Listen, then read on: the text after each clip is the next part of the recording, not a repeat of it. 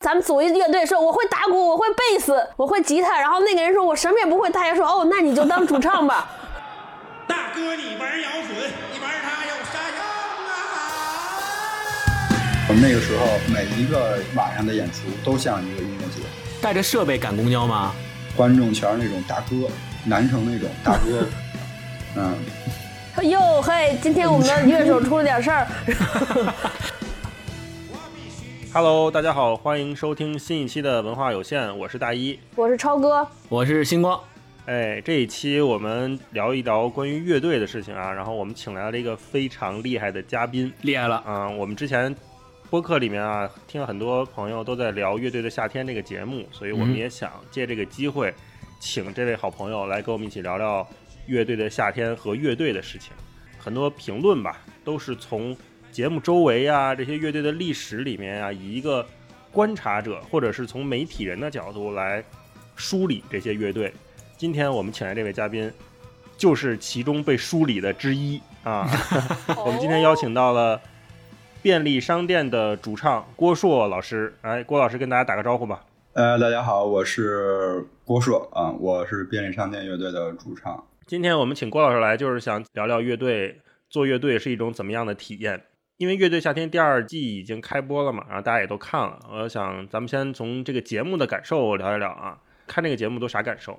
郭老师，你从专业人士角度一会儿再说啊，你先把你放在后面一会儿啊。我们先从外行的角度来聊一聊，可以可以，先来聊一聊。呃，星光，你看这个节目第一季和现在第二季第一集，你感觉怎么样？当时看的时候就觉得节目制作和播出就是都在线。第一期这十一支乐队里面，我印象最深刻的当然就是五条人和重塑雕像权利。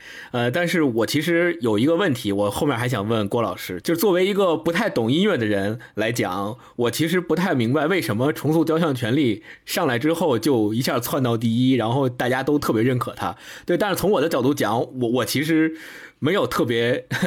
就特别明白他们对没 get 到他们那个点到底在哪儿。我待会儿尽量客观的来讲一下。超哥呢？我是前天看的，就是我特意没在周末看，因为周末我感觉朋友圈都剧透了，就周六看的时候感觉情绪会被大家带跑偏。我想过一个星期理中理性、中立、客观的看一下这个节目，然后看完之后还挺激动的。我自己的感觉觉得。就这一季的水准好像比上一季有了一个特别大的提升，我自己感觉啊，嗯嗯呃，首先我就是特别要表扬米未这个团队，就是我从我自己感觉，第一，他们虽然找了很多，这次是很多乐队嘛，然后我们看到的这十一支乐队，好像每一个乐队的风格都不一样，所以每一个表演都是一个风格迥异的全新的表演，我就觉得这个特别难得。好，第二个是我对这些新人乐队特别，就是这些新来的新人乐队让我特别眼前为之一亮。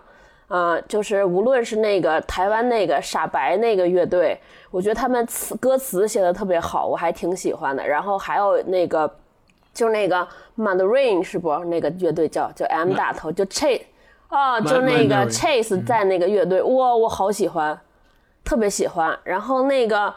重重塑我也挺喜欢的，就是我觉得他们音音乐就是特别洋气，就是当然用洋气这个词儿形容摇滚乐可能不太不太适合，因为摇滚乐就是外来的，但是你就觉得对特别高级，哎呀，就特别就是觉得哎呀，这个音乐好像跟以前听那个就是提起摇滚乐，大家肯定想都是叮咣叮咣、动次打次那种嗷嗷喊，然后这一期的乐队很少有，就除了那个特别就那长得特别像日本小孩那个乐队。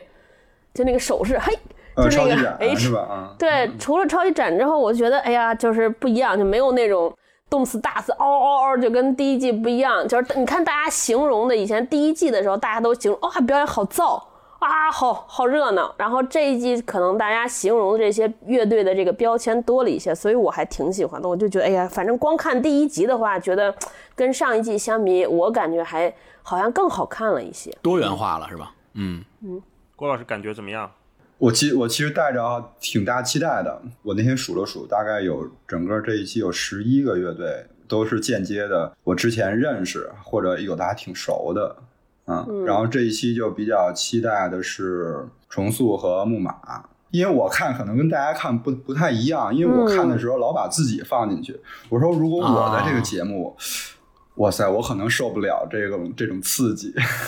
这为什么是？赛制太残酷吗？对，赛制太残酷，你想一上来就要淘汰，一第一期就淘汰，然后这我觉得可能对对于我现在这个心脏是承受不了。嗯嗯，嗯嗯然后那我嗯插问一句，就是想象一下，如果你在台上有一个专业乐评人说你们现在感觉有一种中年油腻，你 你是什么？你会怎么反抗？你会说什么？首先我可能会对骂吧。我觉得，我觉得我上不了这个节目的唯一原因，就是因为我脾气特别不好。啊，嗯，我就是，哦而且其实这些上面的乐评就就根本原来也不太怎么看他们 的感哦觉，明白所以其实他们其实他们说什么，其实对我不太影响，因为而且“中年油腻”这四个词只能用在我们乐队其他人身上吧。哇！你们乐队就是因为这个原因，所以就是现在演不了了，是吗？暂停了，嗯因为因为主唱觉得乐队其他成员过于油腻啊，这期标题有了，啊。这继续继续，不好意思被我打断，你继续。嗯，很长一段时间其实是跟摇滚乐有点脱节了，因为在成都做着一些其他的事儿，跟那个音乐一点关系都没有，所以也想看看最近就是近几年冒出来的新的就是乐队，他们都是嗯搞什么样的东西，有什么不一样的。然后这一期那个 Mander Man Mandarin Mandarin 啊，对嗯对，嗯，就是还挺眼前一亮的。他们意外的点在哪儿？技术非常非常的好，但是呢，放在音乐里的话呢，就是又又做了减法，嗯我觉得这个特别的重要，就是它不是把你的技术都给你，然后而且它是做了减法，让首先让音乐在前面，技术在后面，我觉得这也特别重要。你比如说，就是过程中他就会把你吸引进去啊，就是你你会忘记他的他在弹什么，他在唱什么，那郭老师就是你看乐队的时候，你评价一个乐队好坏的标准，你看啥？像我们这些人可能就听歌好不好听，或者这个歌词儿写的特别好。我特想知道，像你这种专业的人，你们凑一块儿听和评价一个乐队，你主要会听他的哪些方面？当然你们的你们听的那个我我也要听的，然后。哦，嗯，就就是好听是是一是一个关键，然后歌词能不能打动人是一个关键，然后还有一个就是他乐队在表演的时候，他的音乐跟这个乐队是不是匹配的？嗯哦，比如呢？对我举一个例子啊，其实这这一期的话，就是嗯，木马我在看的时候，我稍微有一点点不舒服，不知道你们有没有这样的一个感受，就是嗯。他的音乐是完全 OK 的，但是他在嗯表演的时候的那个状态，那个稍微有点妖啊，稍微有点骚气的那种感觉，其实我觉得跟我想象的木马不是很匹配，知道吧？哦的这种感觉，嗯。明白，相当于这个单纯的这首歌需要跟你现场的这个表演的情绪是要契合到一起的，才是完整的，嗯，是吧？对，还是等于就是说，你这人说话跟你这个人匹能不能对得上？就是哦你的人设给大家的印象符不符合？嗯，嗯，对嗯对吧我明白，这可能。也跟乐队它的基因就是 live 的这个感觉有关系。像我们平时嗯听歌，这些流行歌手他可能出专辑，对吧？我们买买一个磁带，买个 CD 听，听他一首歌，但是乐队给人感觉的是一个更全面的感受，就可能是更强调面对面，然后更强调这一个整体带给我的除了音乐以外的这些冲击。对，因为乐队现场是很重要的嘛。嗯，嗯嗯嗯，对对。对对。那我们现在就说到刚才说到这些歌手啊，然后说到乐队，那我们就想提一个问题，就是啥是乐队？因为，像我啊，之前我是对这方面了解很少，我我那个就感觉就不是一码事，因为我做这期节目的时候，我老说成乐团，你知道吗？就因为我小时候就一直在民乐团，呃 是吗？哦，呃台湾叫乐团啊。我们因为我感觉啊，团可能比队人稍微多一点啊啊，因为我们小时候上在民乐团，那排练什么的，就就都得百十来人，但是乐队一般也就四五个，我感觉顶天儿了，六七个顶天儿了。所以就想问问郭老师，啥是乐队？其实最简单的配置就是吉他、贝斯、鼓，你要满足这三个配置，你就可以组一支乐队了。哇，那你作为一个 vocal，是不是可以被大家踢走？对 对，因为有的时候是，我以为主唱是最重要的呢。因为有的时候主唱主唱要替代一把琴嘛，他他有时候要要弹琴，就是弹琴的主唱和不弹琴的主唱，我的区别在在这儿，主要是我不会弹。哦，主要是，哎我能不能说一个我的疑问？我一直以为组乐队的时候，是不是只有不会弹琴的人就会只能当主唱？就是说说说，按说咱们组一乐队，说我会打鼓，我会贝斯，我会吉他，然后那个人说我什么也不会，大家说哦，那你就当主唱吧，是是这样哎吗？，有些也是有些也是可以的，有些也是这么组起来的。哦对，但其实我们乐队刚开始组的时候，我是弹琴的主唱，哦，但是实在后来是因为实在是懒得练，然后也不喜欢这个，就就就关专门唱歌了。其实什么是乐队？就是几个有同样音乐理想的人组在一起，然后通过音乐这件事儿，然后来表达自己对世界的看法呗，大概就是这样子。嗯，嗯，那像你们便利商店最早组的时候是谁找的谁？是我这整个乐队的所有人都是我找的。哦，嗯，你有一个什么样的理想？我 我当时就是要觉拍灯了？感觉。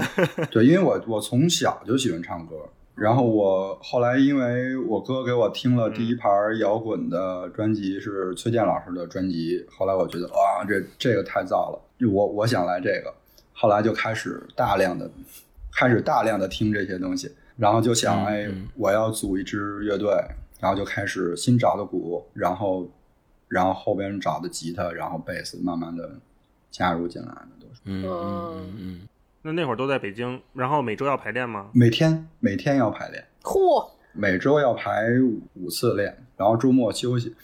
这个其实跟上班是一样的。哇，嗯，那你们这么密集的排练之后，会把你们的歌是在哪儿去会演吗？哦，它它有一个有一个过程。我们组起来乐队以后，开始我们新新拍一些国外的歌，或者就是翻唱一些国内的流行的歌啊，还有或者摇滚的歌。其实基本上算是一个脱产的状态。你要去维持生计嘛，所以你就要编一些流行歌。这些这些歌是可以我们比如说去那种类似于商场门口的表演，然后哇嗯对，比如说什么品牌做促销了，然后需要一支乐队，然后我们去了，我们在那儿表演个三四首歌这样的，然后帮他活活跃一下气氛，对。然后白天是演这种，然后晚上呢就会拎着乐器去那个各种的歌舞厅，说你们这儿要乐队吗？我们可以演，然后哦免费都行哇，的那种。哦这么心酸，对，哎，当时有没有什么印象特别深刻的事情？哇，当时我们乐队行情还挺好的呢，那时候还属于这种 cowboy 的乐队，专门干活的乐队。然啊，后叫什么专门干活，cowboy 就是所有的你你演的歌全是翻唱的，哦，copy 啊是吗？没对，没有任何自己原创的东西在里边。然后嗯嗯白天在中关村，那时候张中关村的活儿特别多，各种电脑的品牌，然后你就 你就在这你就在那唱，朋克，也不摇滚，对电脑品牌。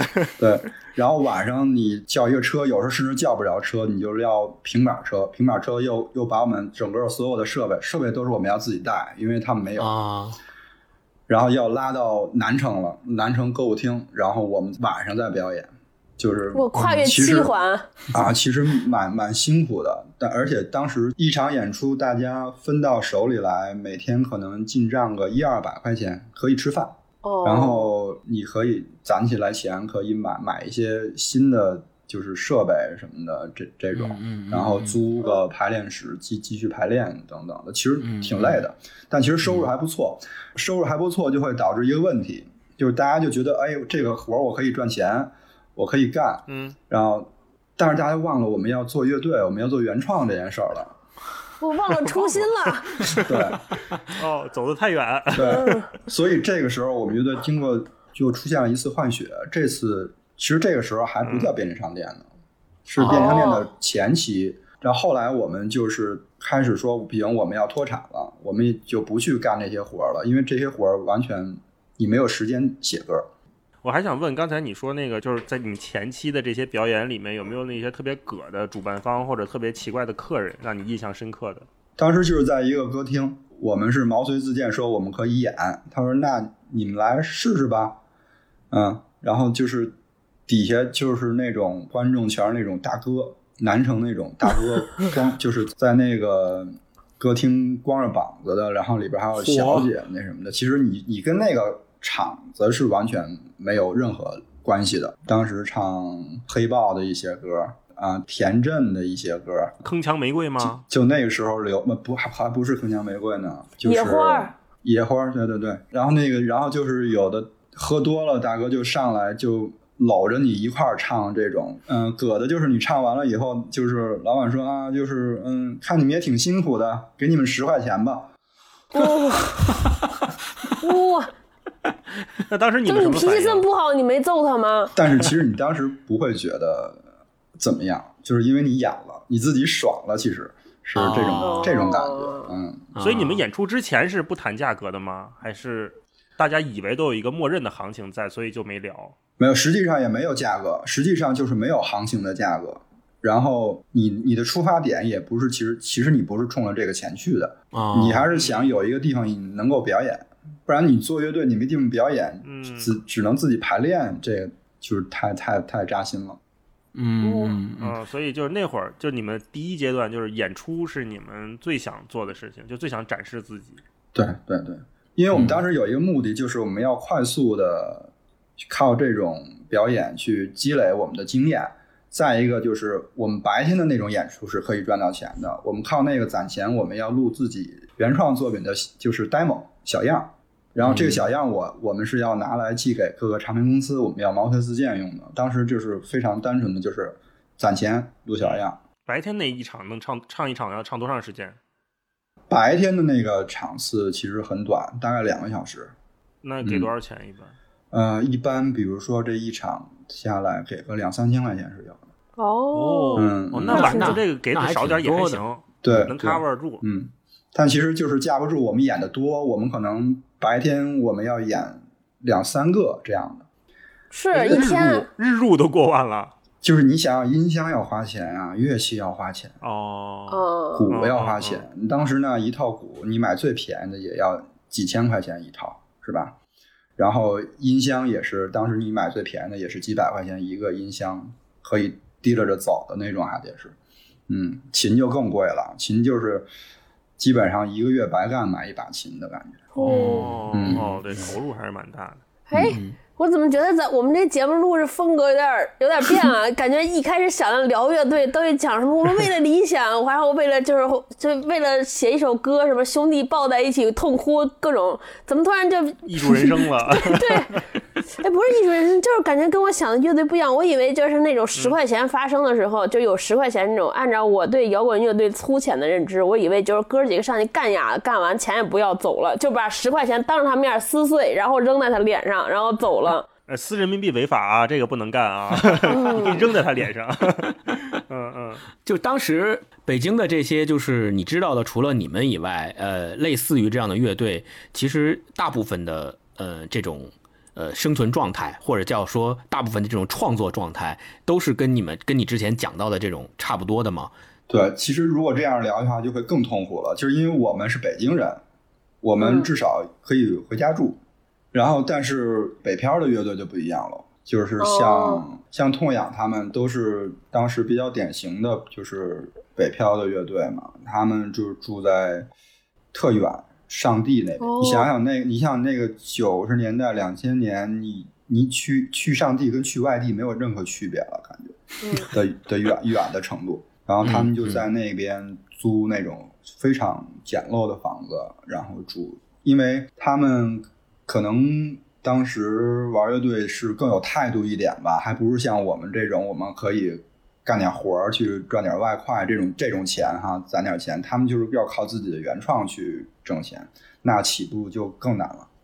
明白？嗯，郭老师，我想来这儿补充一下，可能大家有点不太明白，因为我们节目有好多年轻的朋友，就是九十年代时候中国整个乐队的发展情况大概是个什么样子嘛？我觉得当时可能真的跟现在不一样，大家就是可以为了理想，就是不顾一切的去去去实现它，而且可能当时的整个环境，因为有那个九四红勘的假繁荣，其实现在看来是假繁荣嘛，哦然后然后所有人为什么是假繁荣啊？就他就那一阵儿，我觉得其实那个表演跟后来的摇滚乐，整个中国摇滚乐呀，然后嗯那种地下摇滚乐的状态完全是不一样的。其实那个是一个包装出来的高光时刻，哦我觉得。其实真正的生存状态没有那么好。那些在九四演过的乐队都是当时顶尖的乐队了，嗯所以我们这些当时比较算是还是小孩儿的，我们就看着觉得特别热血沸腾，就是我们有这样的音乐。当然，如果你喜欢摇滚乐，就是你也想想成为就是那样舞台上的乐队嘛。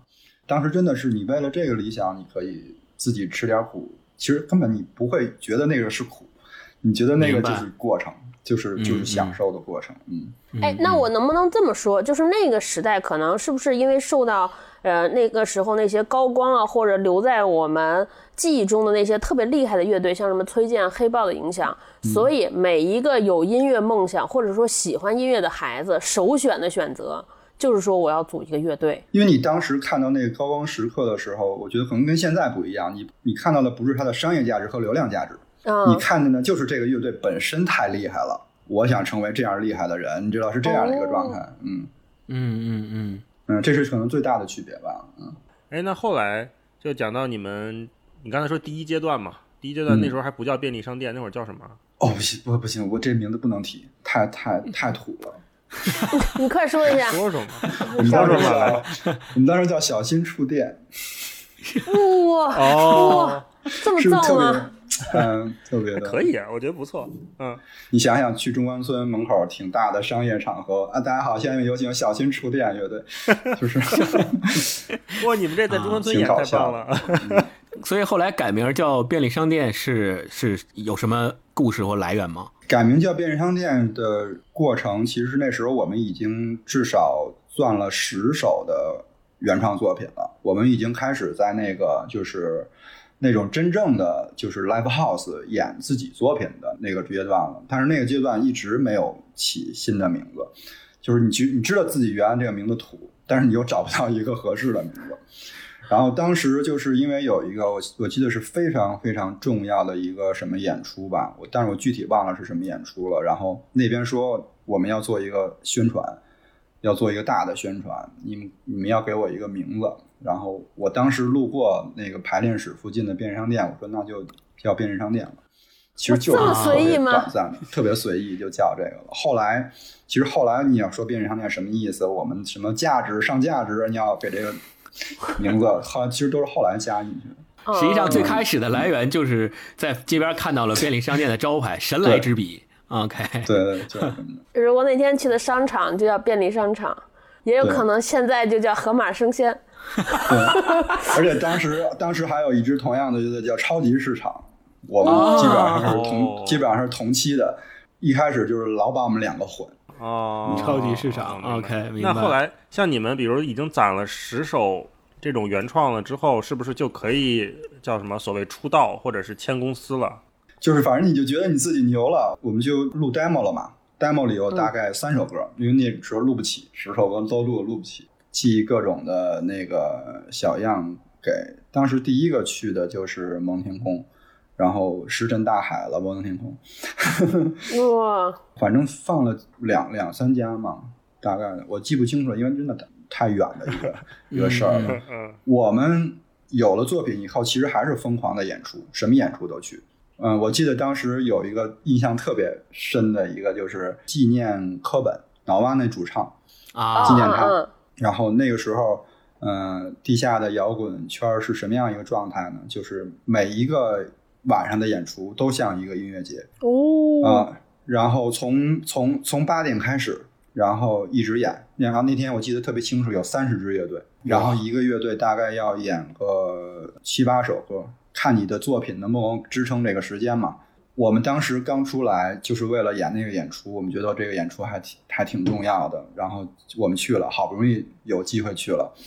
然后我们上场的时候是早上起来六点，是最后一支上场的。哇，对，那个时候就是这样的状态，就是我们上来说的是坐了一宿，我们是便利商店，跨年都没这么搞的。对，啊然后呢之前的演出都是这样，然后而且就是那种特别远的那那种 live house，当时这个这个演出是在新航运，嗯、太阳宫，我们是那时候是没有钱打车的，所以早上六点演有一个好处就是演完了我们就可以赶公交车回家了。哦，对，带着装那些备的带着设备赶公交吗？带着设备赶公交。真正的 live house 那些已经其实是有有一些，他们是有有设备了，音箱那些都、哦都是、哦都是有的了，我们只要背着吉他就行了。后来走的时候，我发现那前面比如说前十个、前五个演的乐队也是那个时候时间走，所以那个时候也没觉得你早上演有什么不好。大家都等着等公交车呢，是不是？对对，当时这个这个你的演出顺序是跟着你的人气要往上走的。哦你对哦你你你慢慢的你会排到往前。哦对，但后来我觉得排到往前也没用，因为你还要等着晚上，然后早上起来那个公交车，啊啊啊！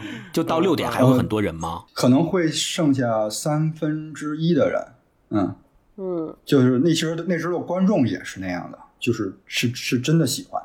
嗯明白嗯嗯，嗯你觉得观众有什么变化吗？从那会儿到现在的观众，其实没变化，大家喜欢的东西还是一样的，你造你造的东西他还是喜欢，观众的审美我觉得一直没有太多的不一样，普世的观众啊，嗯那我觉得就像我这次看《月下》前两季对比，我就有一个比较明显的感受，就是第一季我会比较关注这歌好不好听，嗯就是它旋律上是不是足够优美啊。嗯然后到《月下》第二季，我发现很多歌我就像星光说的，我 get 不到它那个点，但是我会潜意识里觉得它应该是一个更多元或者是更厉害的音乐创作方式。嗯它不应该一直追求好听这一个维度的东西的表达，它可能要有一种更理念上的表达或者什么观念上的去追追求。其实这跟看电影是一个道理的。有的时候，有的电影我们看故事是吧？有的电影它就你看的根本就不是故故事事，对你音乐其实也是这样的。有的音乐你听它的好听的旋律和歌词，有的音乐你就听它就好了。嗯嗯，啊，那你们是哪一种呢？我要有好听的旋律，要有表达自我的歌词。当然我，我的整个的风格是固定在这儿了，我就是英英伦英伦摇滚，大概这样样一个样子。嗯嗯嗯，这个问题其实就是跟最开始我提到那个想跟郭老师讨论那个问题，就是为什么大家会觉得第一期的那个重塑雕像权利一上来，然后大家都说好，就我想知道从专业的做乐队的呃人的角度来看，就是他好，他好在哪儿？首先说重塑这个分儿啊，我觉得其实是如果从音乐性本身完全是没有问题的，但是嗯。如果普通观众就是看不懂这个分儿是这么高，其实是其实是完全可以理解的，这都是需要一个过程的，因为你不能把一本儿就是特别专业的书交给一个普通的读读书的人说这特好看，那你你想让我告诉你怎么好看呢？如果作为一个专业读书有经验的人，他就是一个非常好看的书。他从技术方面呀，从各种他的表达方面呀，都是高级的。所以其实就是音乐是呈现出来什么样子，你感受它就好了。就是你不喜欢就是不喜欢。那当然，乐评人他都觉得自己是乐评人嘛，所以他要给 给很高的分儿，是吧？对他不好意思说，我我这什么我听不懂，但其实现场乐迷的分数应该他其实也也是不低的，也不也不低，对是吧？？就就是因为重塑的现场是非常有吸引力的。不知道你有没有感觉，就是电视上会不会有一个衰减？就是你重塑的现场有一种凝固时间的感觉，就是那个时间你感觉在那儿暂停了一下，然后他演完了你才出来的这样的感觉，这就是他的魅力。对嗯嗯就是我作为一个普通观众，首先我觉得他那个呃就是作为一个 live house 的表演，你还是看他表演。我觉得他那个表演的反应很快，就中间有一段他不是 keyboard 没电了嘛，对，然后立刻就用吹口哨来过渡了一下，我觉得就是就还挺好的。然后第二个。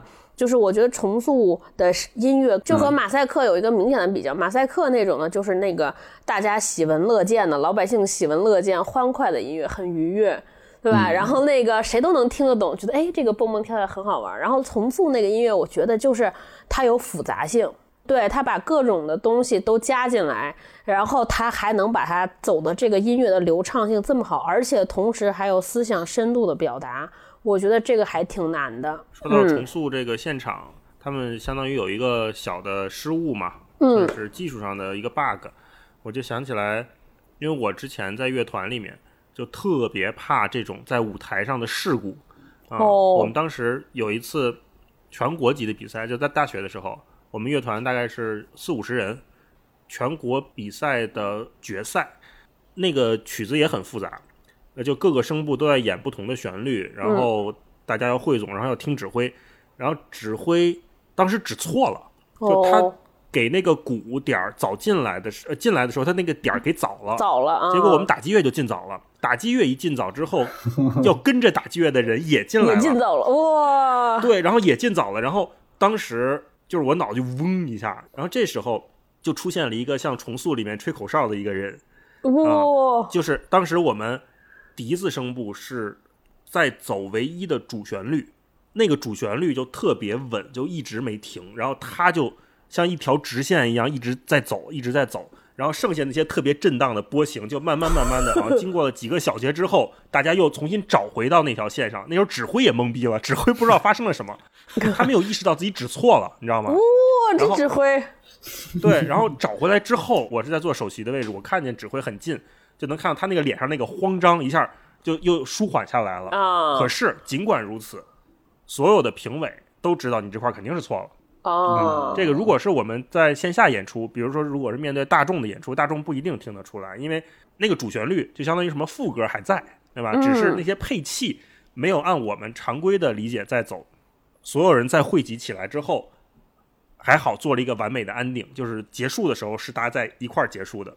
嗯，这是我当时一个特别印象深刻的一个场景。所以我就想问郭老师，你们在演出的时候有没有遇到过这种舞台事故？当时怎么处理的？经常是有这样的 有这样的事故。然后，其实我印象最深的一次是，呃，当时在成都这边有一个热播音乐节，然后我们在演演一首歌的时候，我当时的表演状态就是我是我是满场飞奔的主场，哦，对，然后我在跟鼓手，我在跟我们鼓手互动的时候，然后他的那个就是舞台跟后边的那个幕中间有一个缝儿，这缝儿我没看到，然后我我一脚就踩下去了。哇，然后我当时运气比较好，我是直着下去的，就是我是脚着地的。然后，但是我脚着地的过程当中，我一直在听音乐是没有断的。哦，就所以说主唱掉下去了，然后其他乐队的人还还还在那儿演是吗？对，他们是知道我掉下去了，但是音乐是没有停的。然后所有人把我拉上来，我可以接着这个小节接着唱。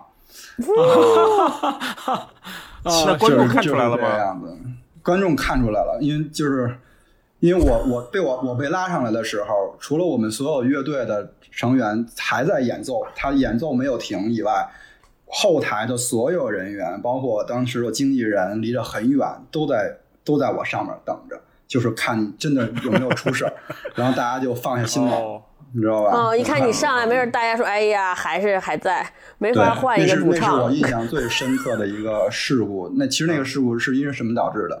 就是因为我我走台彩排的时候我没走那块儿，啊哦，你知道吧？嗯嗯，啊，嗯嗯，就等于是突然唱着唱着，主唱在台上消失了，掉下去了。但是音乐没停。那你们会有这种 Plan B 吗？就如果遇到这种情况怎么办？因为我们之前也经常表演，那民乐团还是西方管弦乐团都有一个规矩，就是说如果你演奏的时候弦断了怎么办？嗯，我这个问题我之前特别感兴趣，然后我还问过，因为那个大一老师在乐团里面是所谓的二胡，他拉二胡的嘛，然后二胡首席嘛，然后还有二胡次席，然后就他们有这种就是等级的区别。假如说拉着拉着首席的弦断了。怎么办？次席这个时候要站起来，主动把自己的琴交给首席，然后次席下台。你能想象吗？这个规矩简直就是，我觉得我我当时听到这个规矩之后，我就。当时我就哇，我说竟然还有这样的规矩，太厉害了，就完全没有想到啊、嗯我阶级森严，这阶级壁垒这么森严吗？天哪！呃，其实这个不是阶级壁垒，它是一个就是我们是以演出为首要的目的的。对对对我们所有人最终的目的，唯一的目的就是给观众呈现一个特别好的演出。怎么实现的不重要。哎，所以郭老师，你们有这种吗？但是你们台上只有一把吉他、一个贝斯啊，这种如果是弦断了怎么办？吹口哨。首先贝斯一基本上不会断哈，一般都是就是琴弦琴弦会断，就是鼓皮会漏，哇，啊，敲漏了，然后但是就是呃，如果出现这种情况的时候，就是那个声部就是你赶紧换，你赶紧换琴。然后这个阶段我我们就是会用其他的三大件儿，你比如说如果琴弦断了，那就是吉他，那就是贝斯、鼓、主唱，我们三个，然后就是再再接着表演，就就是一直演，就是他那个声控不能停就没了。对嗯，，The 然后 show must go on。对对，对，然后 然后顶多顶多，比如说实在是显得这个音乐特别空了，我这这个时候我可能会跟台下的人做一个互动，就是大家一起唱一唱一段，哎，麦克给你们。对对，一起唱一段。你可以然 哟嘿，今天我们的乐手出了点事儿，所以，所以我就是啊。听下来就觉得说，好像呃，在现场表演这种形态里面，就是比如说，不管是出了什么样的事故，乐器事故也好，还是舞台事故也好，还是个人可能唱着唱着失声了或怎么样，就是不管是什么样，其实就是最差的一个选项就是停掉，停就是停下来，然后再 硬规则就是对 the show must go on。大老师不是 说了吗？停，受不能啊停。不不能停啊。就是不能停，它要一直进行着。然后你要在这个过程当中，就是想想办法，着不？这这就这就看经验了，这真的是经验。真是看舞台经验，对，回到月下这个主题，在好多那个乐迷的圈子里面，有那么一句话，就是我喜欢你，其实就是因为你之前是地下的，你不被大众所啊，知。对对对，对，然后等到你真正被大众所知了，我就不喜欢你了，因为我喜欢的就是以前的那个那个乐队那个状态的你。会有，其实就会有这种变化。就是喜欢没有人喜欢的你。对，所以可能坏处就是说，嗯，有可能会丧失一部分这有这种想法的乐迷。但是我还看见一个段子，说一般这种乐迷都是不掏钱的乐迷，就是感觉他喜欢的乐队都是金刚不坏之身，就是也不用吃啊饭，也不用怎么怎么着的那种。但其实大家还是要要追求更高的层级吧，应该是所有乐队都是这么想的。嗯，嗯嗯嗯，哎，那你觉得月下给乐队带来的这些影响会持续很久吗？就比如说我们看《中国有嘻哈》，前两年特别火，嗯。说唱歌手好像一下又从地下全都翻到地上来了，但是这两年又不行了，好像。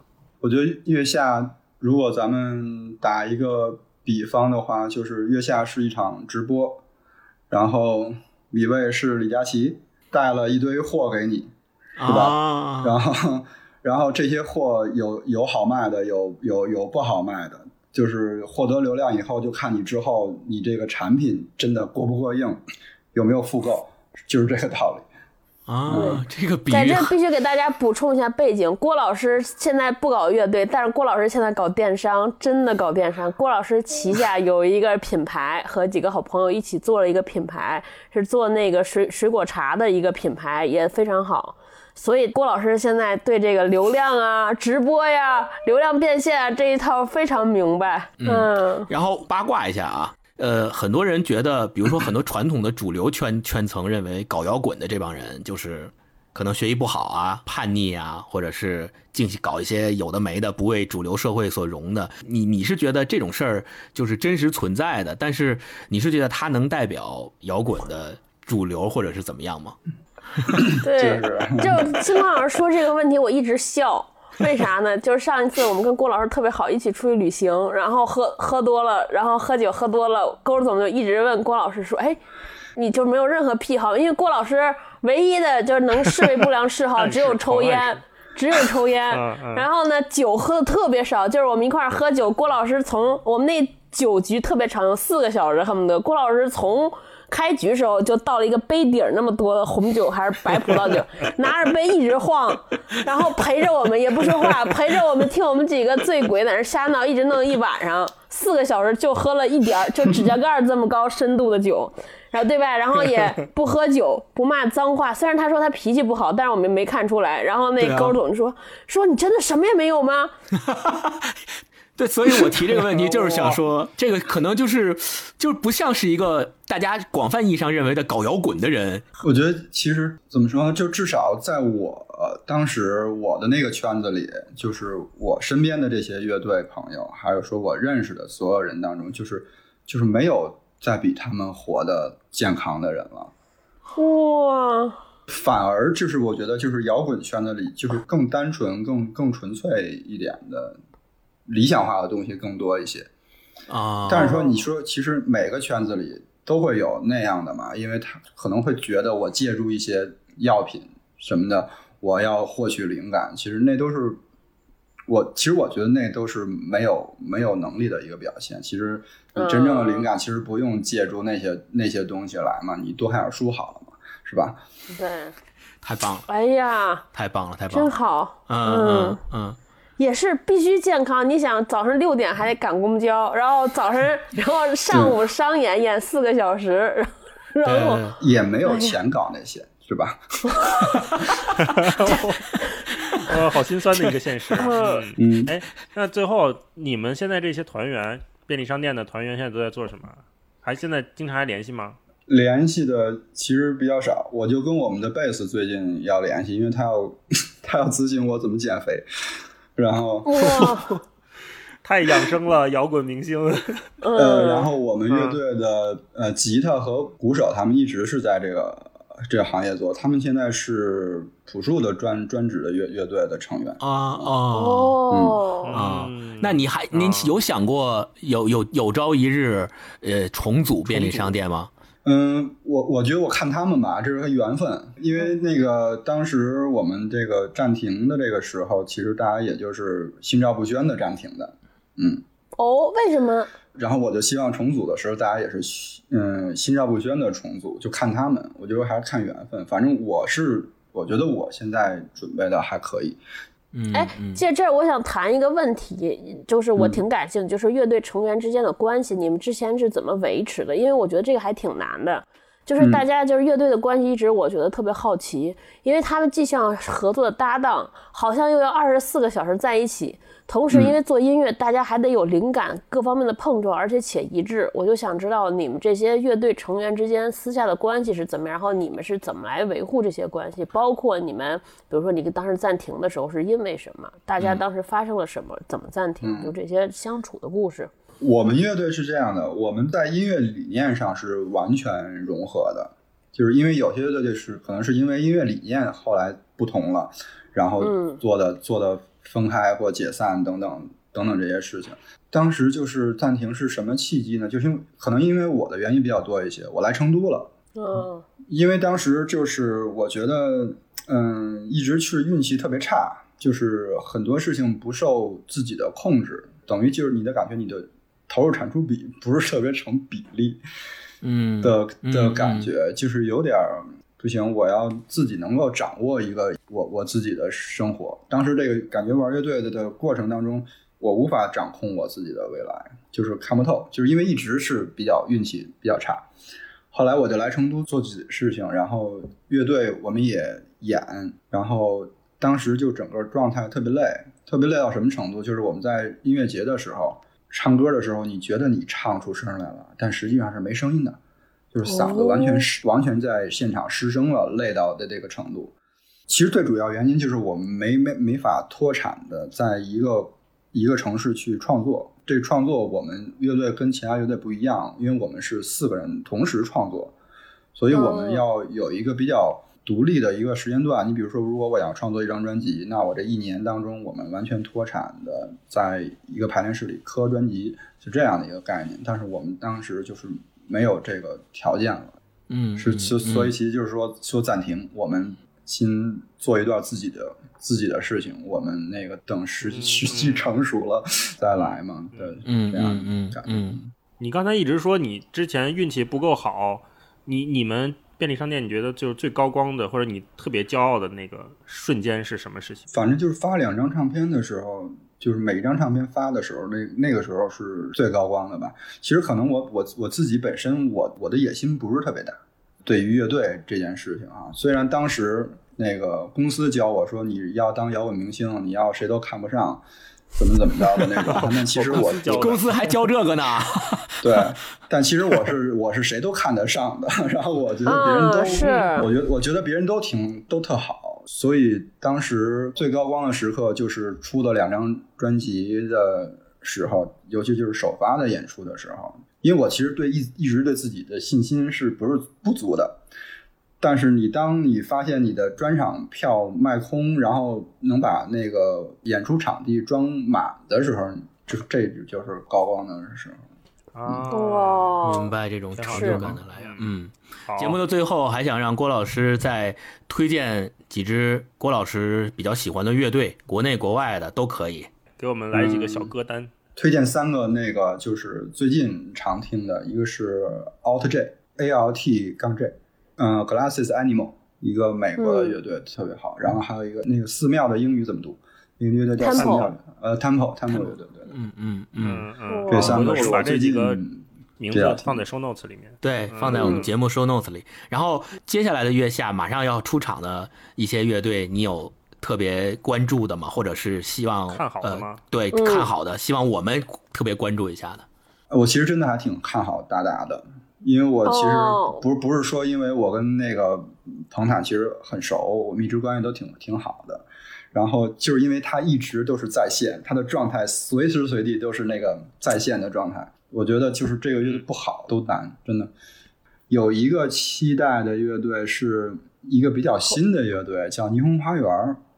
哦，啊，因为霓虹花园儿，我我跟他们有一段接触，是因为我之前在他们是重庆的乐队，我跟重庆的那个就是呃一个 live house 的老板叫老鬼特别熟，他们是一直在扶持重庆的地下音乐，每他们每年都会办就是就是呃就是重庆新新新生这样一个概念，就是重庆的新的乐队。然后当时他们找我去当了一个评委，然后当时那个乐队就是这个柠花园是是在那个那那次表演当中的，那那次表演当中，其实我我没给太太高的分儿，就是因为我觉得他的音乐不够好。但是后来他们好像参加了一个节目，然后我看了那个音乐，哎，不太一样了，就是突飞猛进的变化，就是当中没隔多长时间。所以我这次还挺期待他们的表现的。另外就是那个、那个那个满满大人啊。啊，啊，啊 OK，满大人，满大人那天不是咱们私下聊，我说他们背后肯定有个什么那个厉害的人在帮着他们后后来揭做这个乐队嘛。揭秘了吗？张亚东老师，哦，哦，怪不得呢，哎啊，呀，这是这是这是我们这是我们节目的一个爆料了。爆料的重量八所以卦是，张亚东给他们组起来的。反正应该是有有有有一些关系吧。我听到的就是，反正这个乐队是跟张亚东老师的关系是是很好的这样的一个乐队。其实你从音乐当中你能够感受一些这样的感觉了。嗯，嗯嗯嗯，好，那我们下次再看他们的时候，就可以带着这样的视角来观察一下。嗯嗯，嗯，如果大家喜欢郭老师，可以去郭老师的豆瓣找他。郭老师，你微博和豆瓣的 ID 是啥？豆瓣搜索郭爱美，姓郭的郭，喜爱的爱，美好的美啊！大家可以去哦，豆瓣上现在郭老师在更新他的 vlog，就是不定期的唱歌小视频，大家可以去看一下，一睹真容，然后聆听他美妙的嗓音。嗯，好，那就这样吧。啊，最后我们放一首郭老师便利商店的嗯好听的歌，嗯跟大家拜拜说拜拜，再见拜拜谢谢郭老师，嗯谢谢郭老师。拜拜。没有猎人的森林，没有预兆的雨，陷入在这片刻的安静。说到那天那早晨，我有些不自然，有些不自然，有些不自然。